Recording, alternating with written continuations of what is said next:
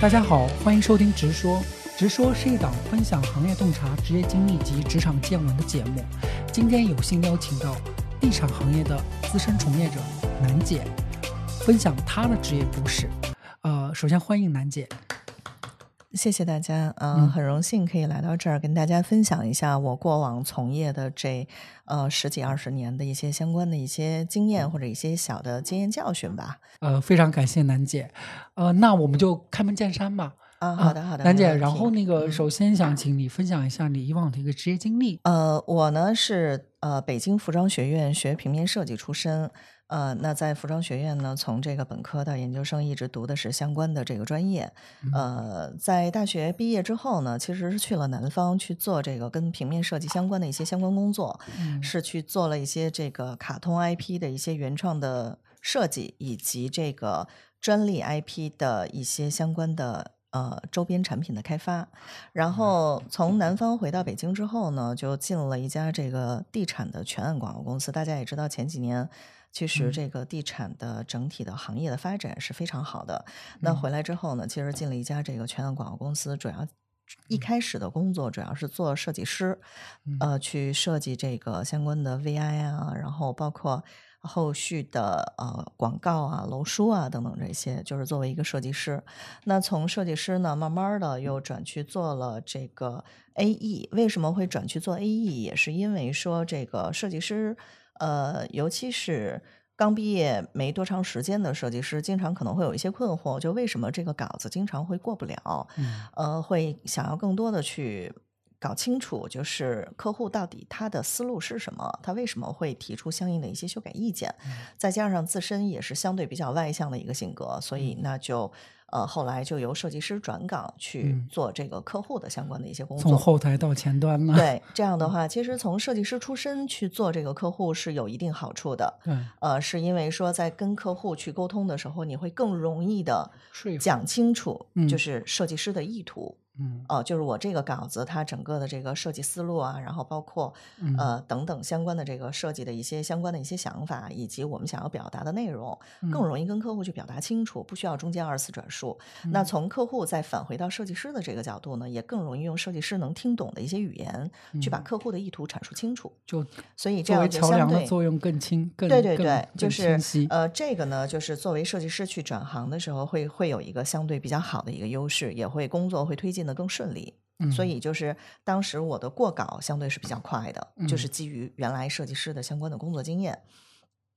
从地产权公司出来之后呢，就是呃，在后来又进了商业地产这个策划公司，是因为呃越来越对商业感兴趣，就是呃在这儿呢，可能需要先简单的。呃，明确一下商业地产的概念，嗯，就是我们现在在目前沟通的商业地产，其实呢是从这个国家规定的土地的使用属性来提及的，因为正常国家在这个一片土地开发的时候，呃，基本上在。呃，开发商可以拿到的土地属性基本上分为三大类：住宅用地，大家也都知道，就各种各样的住宅。嗯，然后接下来呢，就是工业用地，可能就盖的各种各样的工业厂区。对对。像京东的工业园区就一定是属于工业用地。OK。然后再接下来还有另外一大类，就属于商业用地。而商业用地中间可开发的商业的类型，包含了办公、酒店、公寓以及商业。这个商业就是纯指可经营型的商业，就是 retail 的这一部分。那这个举个例子，就比如说像这个呃，大家可以看到一些商业综合体。那这个商业综合体中间，它其实是有办公的，有酒店。比方说像中粮，嗯，中粮大悦城，它就是在一个大的商业用地的地块中间的纯经营型的商业的这一部分。所以我们今天一直在沟通的，就是我们今天这个沟通的呃，这个商业地产。专指这一部分，shopping mall 其实对 shopping mall，呃，商业街等等这一类的，就是大家平常可以去购物的这样的商商业。对对对。然后再说回来，就是在呃后续呢，我就进了这个商业地产。嗯。然后进入商业地产呢，就是呃是呃很大的一方面，其实也是基于自己的兴趣。嗯。因为在地产逐渐下行的这个大的趋势下，其实商业地产是持续呃。还是一片蓝海，嗯啊，那进来之后呢，在整个商业地产这个领域大概应该是做了接近呃九年到十年的时间，嗯呃，也是不断的经历了几个不同的岗位。但商业地产这个领域呢，一开始刚进来的时候，是因为对市场其实不是特别的熟悉，嗯呃，大家其实，在选择进入商业地产这个这个领域的时候，也是可以分为，就是在择业的时候，其实也是可以分为两大类的，呃，两个两个大类的选择。嗯因为商业地产呢，其实它是分为开发部分以及经营部分这样的两大类的。那嗯大家其实也可以去做一个选择。开发开发端头其实就是指我们经常所提的开发商嗯，啊。这个开发商就比如说像这个呃龙湖啊，龙湖啊、万万科科啊啊等等嗯这一些，包括万达，其实都嗯是属于开发端的这样的企业。嗯然后呢，对于经营端这一部分呢，呃，就像这个龙湖、万科以及万达，他们各自成立的商管公司了解，啊，这是两及三。里屯的，像比如说太古这样的，对，太古其实也是一个轻资产运营公司。嗯呃，什么叫轻资产运营公司呢？就是说，它其实它自身的商业会做得非常好，它有一个非常成熟的一个商业运营体系。嗯所以它会把它的品牌以及它整个的这个运营管理的整个的这个概念，以及它的成熟的商业经营的模式嗯来。呃，给到开发商，跟开发商来合作，因为开发端头这一边呢，就比如说像我们正常做一个商业地产的开发，嗯，就是在我工作的后期，也有加入到甲方的团队来进行商业地产的开发。那嗯在整个这个开发的过程中间，就是呃，开发商只管在前期拿地，嗯拿地之后呢，我们去做设计方案。设计方案做好之后呢，那我肯定就是施工了。嗯。施工到一定阶段，通常是呃消防验收，呃就是开发商开发到这个项目基本上盖成之后，嗯。他就会把这个项目我们要就是通常在我们来说是叫呃项目移交嗯。啊、就是会把整个这个项目，因为它基本的土建部分已经都完成了之后，那就需要后续我们就需要要考虑怎么筹开，怎么把它开起来。那这个时候一般通常就会给到这个商业的运营公司了。嗯啊，商业运营公司把项目整个接接管过来之后呢，大概的开业周期是根据项目的体量以及嗯它整个后续的这个方方面面的筹备工作来做这个相关的推进的。呃，通常大家的这个例子啊，因为万达一直在这个行业中间都是一个快枪手，嗯它是非常赶的，一般都要求十二个月啊左右就要开业一个新的项目。嗯。但是大多大多数的商业项目，我们就只拿十万平米左右体量来说的话，嗯。一般是十八个月左右，能把这个项目一直到它盛大开业。我还想问一下，就是我们聚焦商业地产这一块儿，就是因为你也做过在这个地产商业地产这个领域吧，你做过很多的岗位，然后嗯，你自己觉得他们分别对于个人能力的要求，呃，或者是说，哎，这样吧，我重新问吧，嗯嗯，就在商业地产这个领域，您呃有很多年的一个积累，我想问一下，就是说在这一块儿，它商业地产，我印象当中它也有本土公司，也有 global 的公司，然后本土和外资的他们有什么区别？就是公司内型层面。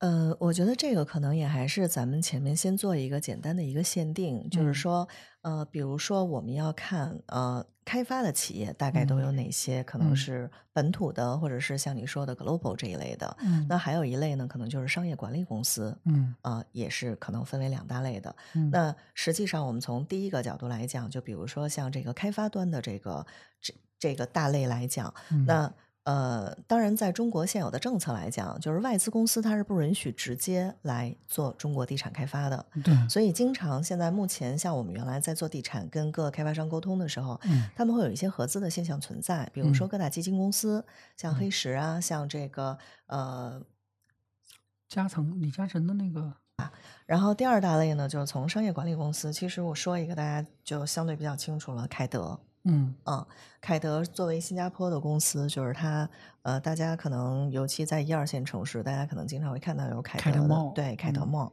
呃，凯德呢，就是它是属于在中国去投资一些这种呃商业型的，就是对商业型的地产，然后去把它运营的更好，然后去发嗯行 REITs 基金。嗯啊，然后来做一个变现的这样的一个一个行为。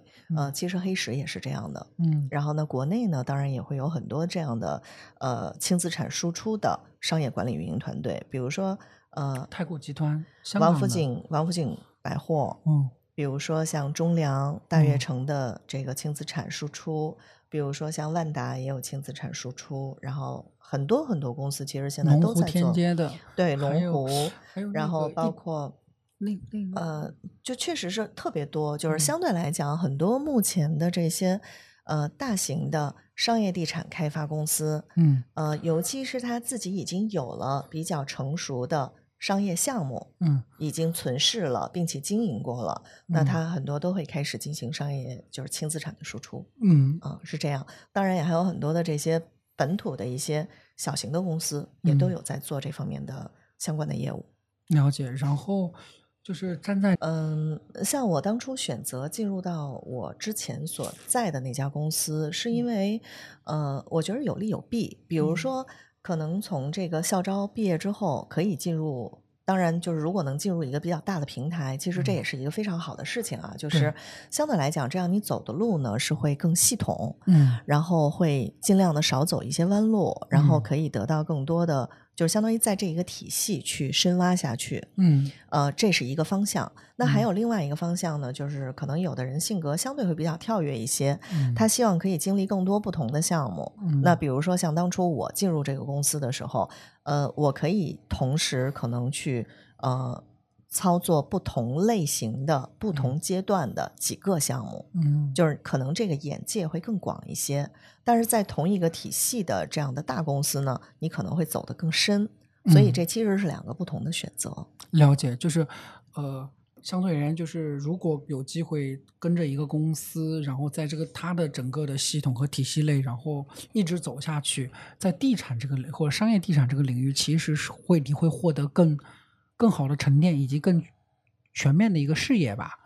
还有一种选择就是说，可能呃，就像楠姐刚才提到的，我可能通过在不同的公司的一个流转，然后在不同的呃岗位上获得一些经验的沉淀，对吧？反正各有利弊。嗯，对于就是即将毕业的学生来讲，那当然是就是因为刚毕业的大学生其实都是有一个刚进入社会之后的一个迷茫期的。嗯嗯、那在这个角度来讲，其实我个人可能目前来讲，依据我过往的经验，我是倾向于在一家公司最起码要待三到五年的。嗯就是他需要一个行业对行业呃大体的了解、知识的沉淀，以及自我心态和身份的转变。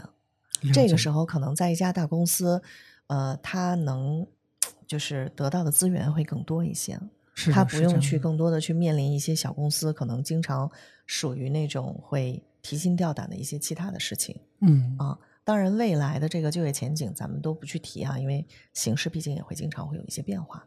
对对对，但是相对来讲，呃，作为刚毕业的学生，还是倾向于去进入到大公司、大平台的。了解嗯。然后，呃，其实您在那个商业地产方向经历了包括呃 BD 啊、运营啊之类的一些岗位的转化，您觉得就是在这些岗位上分别需需要哪些核心技能？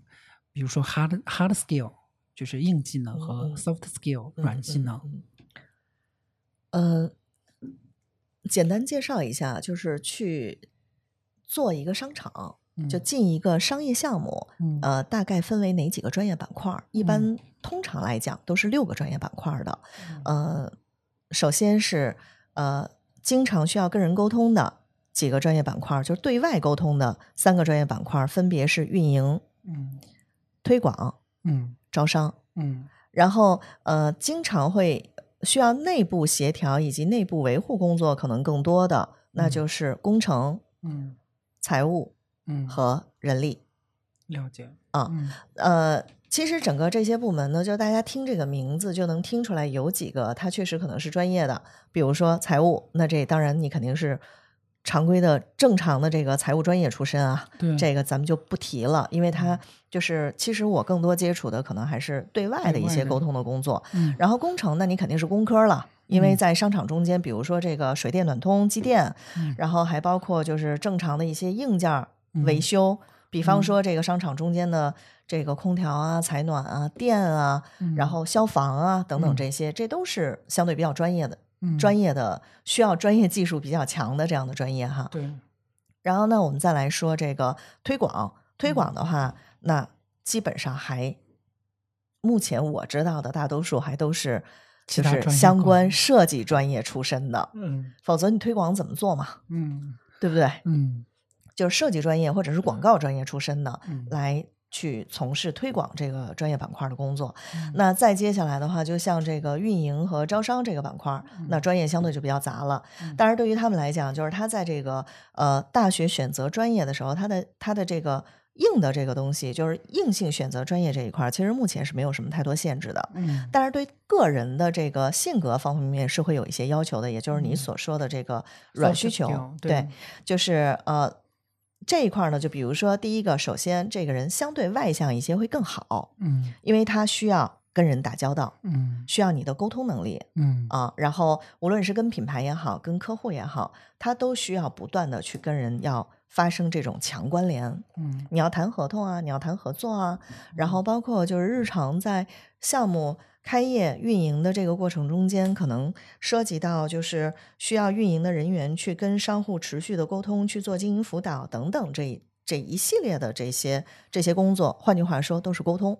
嗯然后第二个呢是一定要有相关的好奇心，嗯这个好奇心就包含了跟推广专业相关的，推广其实也是一样，也是需要强沟通的专业。对呃，整个这这个就是运营、推广、招商这三个专业，就是刚才说了，第一个是沟通能力一定要强，嗯第二个呢就是尽量要有好奇心，嗯因为商业其实想要运营的好，大家经常逛街也都会觉得这个项目好玩，那个项目有意思，我愿意去。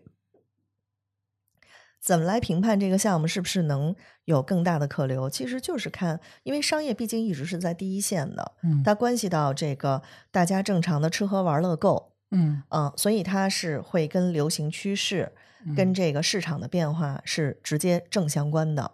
那如果我们来做这些相关的专业，你是一个相对比较宅，平常根本就不爱逛街，然后这个呃，更多的时候可能相对比较闷的这样的一个人的话，来做这个工作，那只能说他可能勉勉强强算是一份糊口的工作，就会很辛苦，嗯，因为你没有兴趣。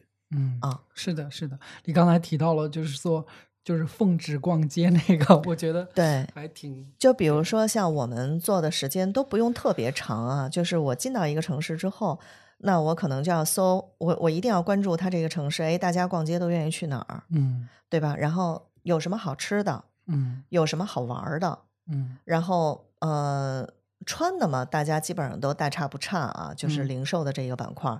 那如果说，比如说我做招商，当有一段时间我一直在做儿童的时候，嗯做儿童相关的业态，比如说儿童零售、儿童餐饮、儿童教育以及这个儿童娱乐嗯啊，这儿童一般包含这四大类哈。那我可能就会更多的去关注跟儿童相关的产业。嗯去看一个小区的时候，可能更多的哎，到这个商场周边全是居住区，那这个商场的位置很好哎。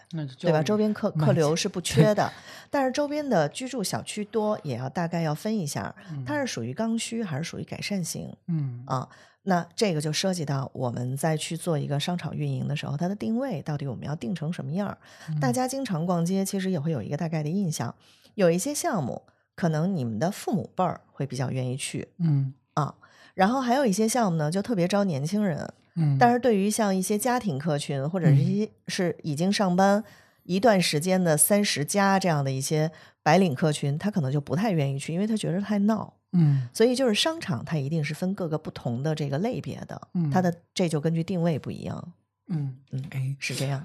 我就是站在我的角度，我还有一个特别好奇的，就是我你刚才提到了这些啊，我就想到了，就是各个品牌他们通常要做选址，嗯，选址对吧？。对，是的。然后在选址这一块儿，就是站在你的视角，你觉得品牌方应该如何做选址？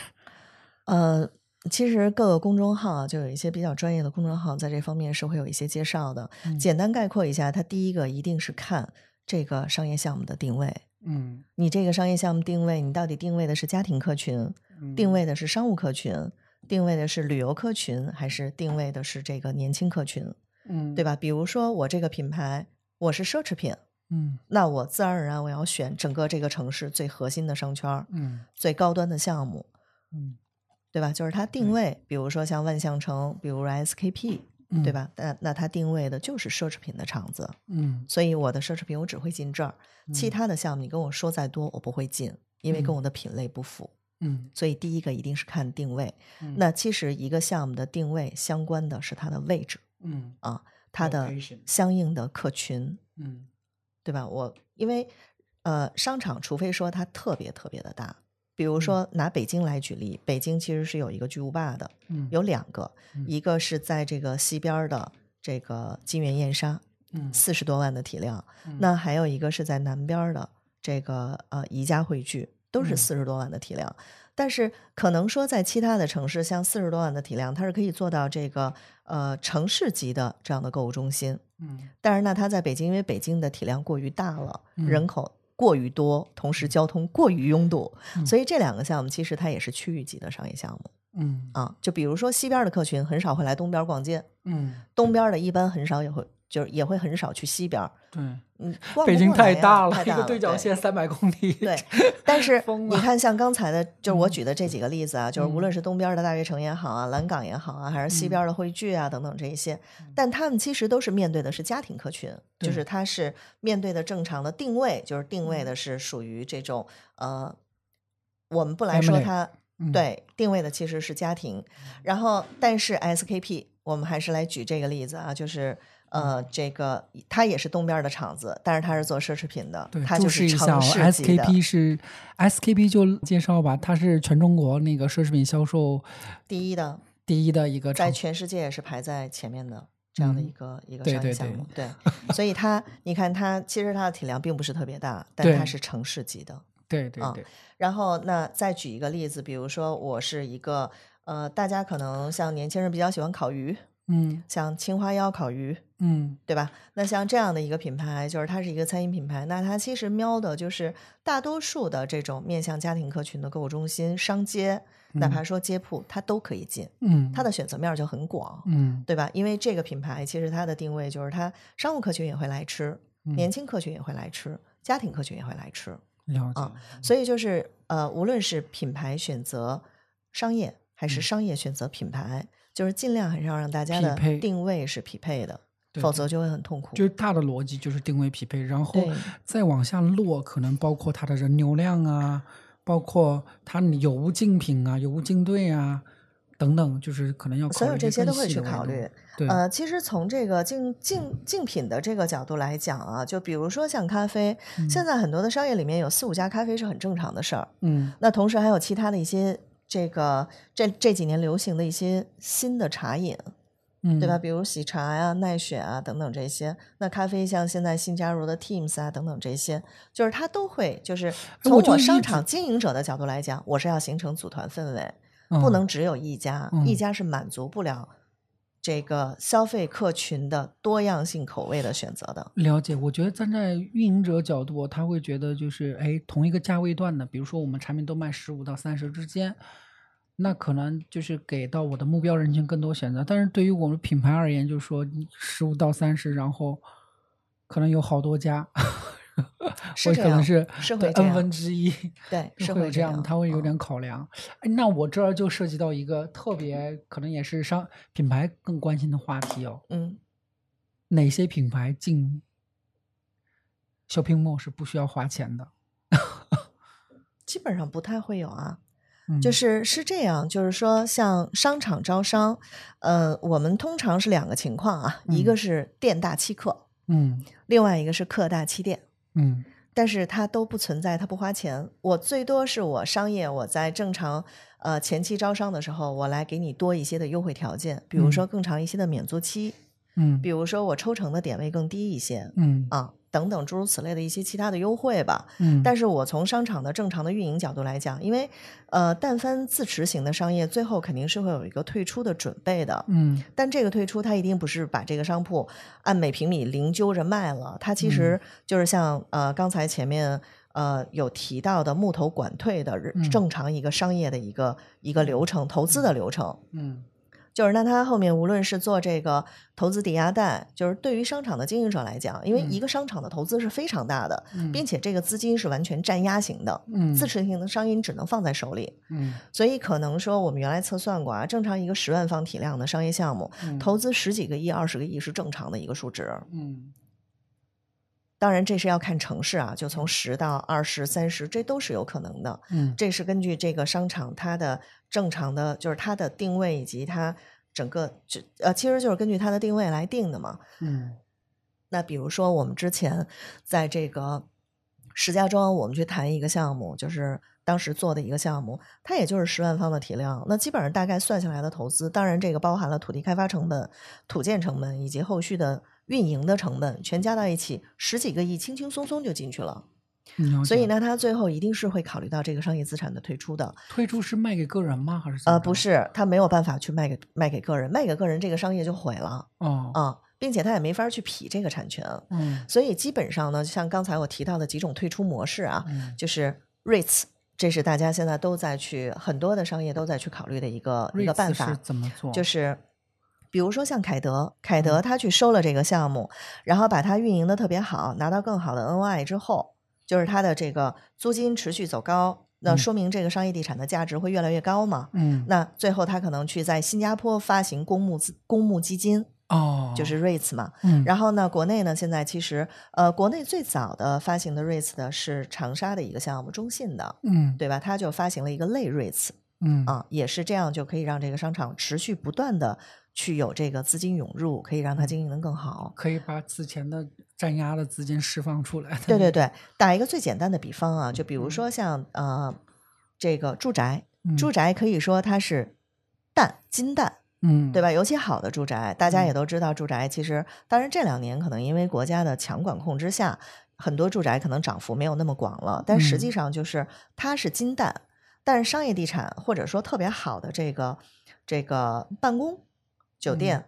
为什嗯么很多好的项目你会发现它其实都是在开发商手里的，我们叫自持，嗯它是下金蛋的鸡金啊鸡能理解了吧？了解因为它嗯每年是不断会有钱收进来的。嗯现金流对，十万方还我们还是拿十万方的商业来举例啊。一般一个十万方的商业项目，当然前提，比方说一线城市，嗯相对的区域的比较好一点儿的地段，那它可能年收益、租金收益，它有可能就是上亿了，嗯对吧？甚十年至就回本了，甚至几个亿，嗯这是指它的收益。嗯然后呢，稍微不太好一点的项目，或者说位置稍微偏一点、小一点的项目，一般一年的租金收入等等其他各方面的收入的话，也有几千万。嗯。对吧？它持续，它它是每年都在不断给你产生现金价值的，嗯。呃，这只是一方面啊，就是我们大家来看的这一点。但你说从它前期投入的，因为商业地产产权嗯。相对没有住宅那么长，嗯。但是大家自持商业项目一定不是看着它的租金收入，嗯。而是说整个地块的升值。嗯。很简单的例子就是，呃，上海的新天地嗯啊，上海新天地用这个五万平米的商业带动了周边这个五十万平米土地价值的升值。啊，新天地是 K 幺幺那片儿的吗？上海嗯新天地就最老石库门那儿，哦，对吧？那嗯是中国商业地产的开端，嗯，好，就是原来我们公司做的。好厉嗯害，点赞。然后就是这个，这是相当于是，其实开发商更多看到的是它整个这个商业项目的升值。比如说，举一个简单的例子啊，就是呃，原来我们有一个小项目，那这个小项目我们当时收的时候，可能差不多是四个亿，嗯我们把它整个开业，因为它是一个毛坯的状态，我们把它开业，然后运营，大概在呃两三年之后，整个这个项目就已经增值到十个亿，基金估值就已经估到十个亿了。哦，所以是这个增值的这个费用，就我在退出的时候，我其实是可以变现得到更好的一笔资产的。呃，这个是退出。那对于开发商来讲，他还可能去做投资抵押贷，因为这是嗯他的资产，嗯重资产。嗯，他可以去做投资抵押贷啊，可以去做相应的股权的退出啊，可以去做融融资啊等等嗯相关方面，就是这就是你手里压了一块儿这个下金子嘛，对 对，所以就是呃，大家其实自持商业项目也有方方面面不同的一些考虑啊。哎，我还挺想问一下，就是你嗯怎么看待阿那亚那个商业地产？安那亚是一个现象级的商业，就是它呃，很多其实现象级的商业，有的时候是不太具备可复制性的，机缘嗯巧合。嗯，因为我们跟阿那亚是有深入去沟通过的，去了解它那个项目。嗯那个项目其实它早期的本质，它是住宅地产，嗯它是为了卖房子而去商业去做的其他的相关。其实它不完全做的是商业，你像它嗯做孤独图书馆啊，去做一日常的运营活动等等这些，嗯它就是另另类的一些营销的推营销推广手段。嗯啊嗯就是阿那亚做的很成功，我们只能这么说。嗯啊，但是你说其他的住宅我也这么搞，我能不能让我的住宅卖得更快？能不能让我的这个这个品质看得更高？其他实我觉得复制不了吧？谁能把那个什么 LV 或者 Valentino 拉过去开做秀啊？而且包括他最开始启动的时候，像有很多那个艺术家的资源，然后在那边办展呐、什么，以及像什么电影、电影、电影节啊，以及一些那个文化艺术周啊，我觉得这个本身其实是非常非常强资源导向的一个，或者说强文化艺术资源导向的一个，他一开始垫的底儿好，对，就是只其实我们可以不拿阿那亚来举例，我们可以拿这个七九八来举例。嗯七九八大家也都知道，最一开始的时候是一个这个已经搬空了的一个区厂区。嗯那一开始的时候，真说让大家去逛吗？谁去吗？没有人会去。嗯但是他一开始的时候很纯粹，就是一嗯堆艺术家，我喜欢这个厂房，嗯，我可以做工作室，我有更大的发挥空间。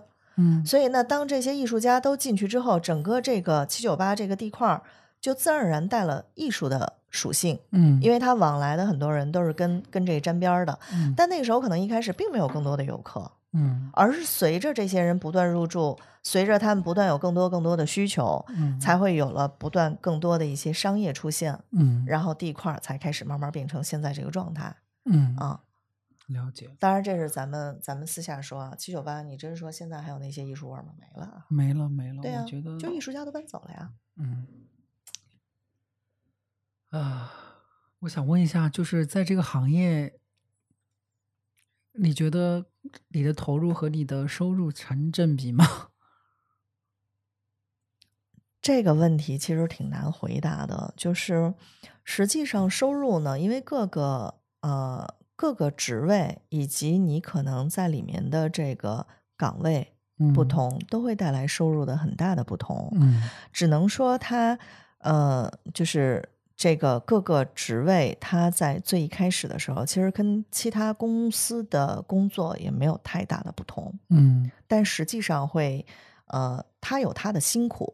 嗯。比。如说，我们可以说就是服务行业嗯。啊，服务消费者，服务品牌，对吧？嗯服务这个商场。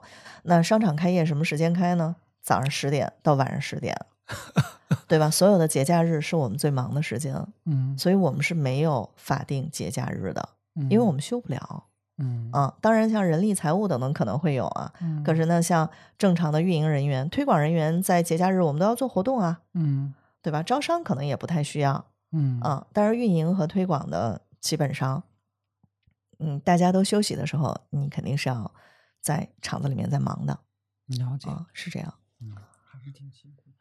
嗯，就是嗯，对于一些想要进入这个行业的年轻人，然后你有一些什么样的一些建议呢？嗯，以我的经验来判断啊，首先第一个我想说的是，这是一个挺好的一个行业，嗯呃，就是在于说它需要，其实它可以锻炼人的一个相对很综合的一方面的实力。嗯啊，比如说像这个呃，你无论是去做运营啊、做推广啊、做招商啊，都是一样。那你做运营，你需要懂品牌，嗯你需要懂招商的方方面面的一些相关内容。嗯那你再去跟跟这个呃品牌去沟通的时候，嗯呃，你你你怎么去给他做经营辅导？你可能还要跟推广相关去结合，然后在经常这个厂子里面的品牌出现了一些工程方面的问题，他第一时间也是找到运营嗯所以它需要你综合方方面面，就是杂货铺吧，你很多东西你都需要知道，都需要了解。而且还得是一个七乘二十四小时的杂货铺加肯肯德基。呃，其实倒是关店之后倒是不用了，嗯就是说这个，嗯、差不多是这样吧。所以它对综合素质的锻炼是非常好的。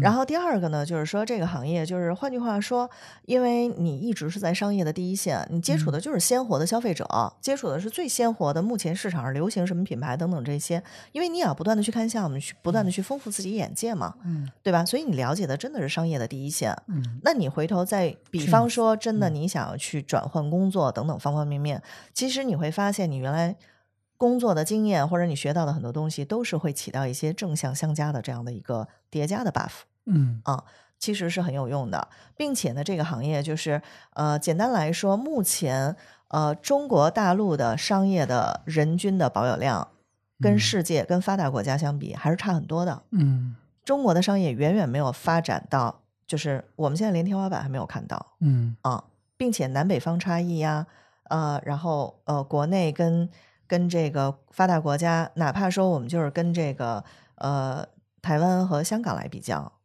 都还是差很多的嗯啊、无论是商业理念、经营的手法，以及方方面面服务品质等等这些，其实都是差很多的。嗯，所以这个行业就是我们认为它有特别大的空间，其实还是可以赛道很宽的。嗯赛道很宽，天花板很高。嗯就是它不会说像你现在，比方说进到某一行业，你其实是可以看到头的嗯啊、在这个行业其实可以做很多。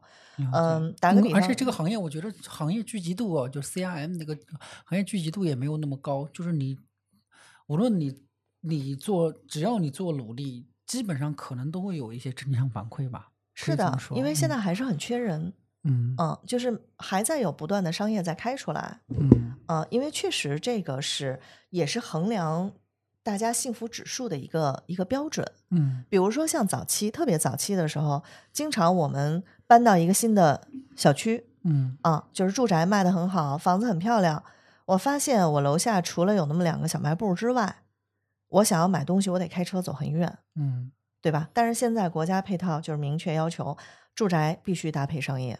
嗯你我你就是得满足，这是我的刚需，嗯对不对？嗯。然后那包括像疫情期间，大家也都发现，就一点五公里范围之内的这种社区型的商业特别受欢迎，嗯就是因为大家工作压力也很大，嗯又很堵，嗯所以呢，我日常下了班之后，如果周边有一个小型的商业，我去吃吃东西，跟朋友聚会，沟通一下，或者玩一玩。孩子周末或者说他晚上的时候，爷爷奶奶可能需要带着他去稍微遛个弯儿，嗯对吧？那大街上肯定是不合适。为什么现在越来越多的这个呃老一辈儿或者是年轻的父母会带着孩子去购物中心，就是吃喝玩乐购全都在这一块儿，嗯是因为又安全又省力。哦，也是不用那个转悠。对呀、我其实以以前一直有个疑惑，我就在想，那个就是一般那个商场呢，就是儿童天儿童游乐中心，通常是在什么四楼啊、五楼啊，就是稍微偏一点的那个位置。我在想，谁会把孩子带过来玩儿？那不是去公园玩不行吗？你今天这么一说，我就想，哦，呃，我太晒我首先需要强调一个概念啊，消防要求儿童是不能超过三层的。嗯啊，就是原来有一些老的项目，因为那会儿消防规定每一年都在越变越严格，这当然是好事儿啊。嗯就是它主要从这个疏散安全的角度去考虑，儿嗯童是不能上，就是三层，呃，最高是到三层的。嗯啊，很多就是项目放在三层、对你，你可以看到，因为儿童儿童的业态它是需要一个组团的。那妈嗯妈带着孩子过来之后，肯定给孩子买买东西啊，这就是嗯儿童零售。那儿童的娱乐、儿童的教培，对嗯？吧？还是那句话，大家压力都很大，都很忙，最好在一个地儿把这又很些需求都满堵足。